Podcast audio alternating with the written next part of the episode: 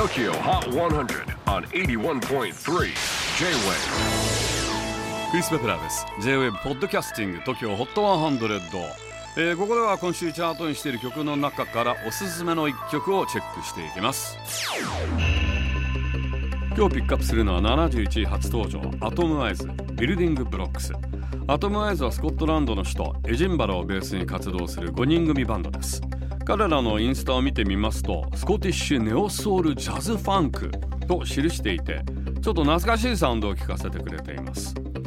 ちなみに彼らのインスタまだフォロワーが800人ぐらいなんですけれどもこれがね来年あたり80万人になってるんじゃないですか。ねだったら嬉しいですよね。今回チャートインした曲先月リリースされたファーストアルバム「ブルーイントゥゴールドに先駆けてリリースになったシングル曲です。This is number 71, a brand new entry from Atomize, Building Blocks. J-WAVE PODCASTING TOKYO HOT 100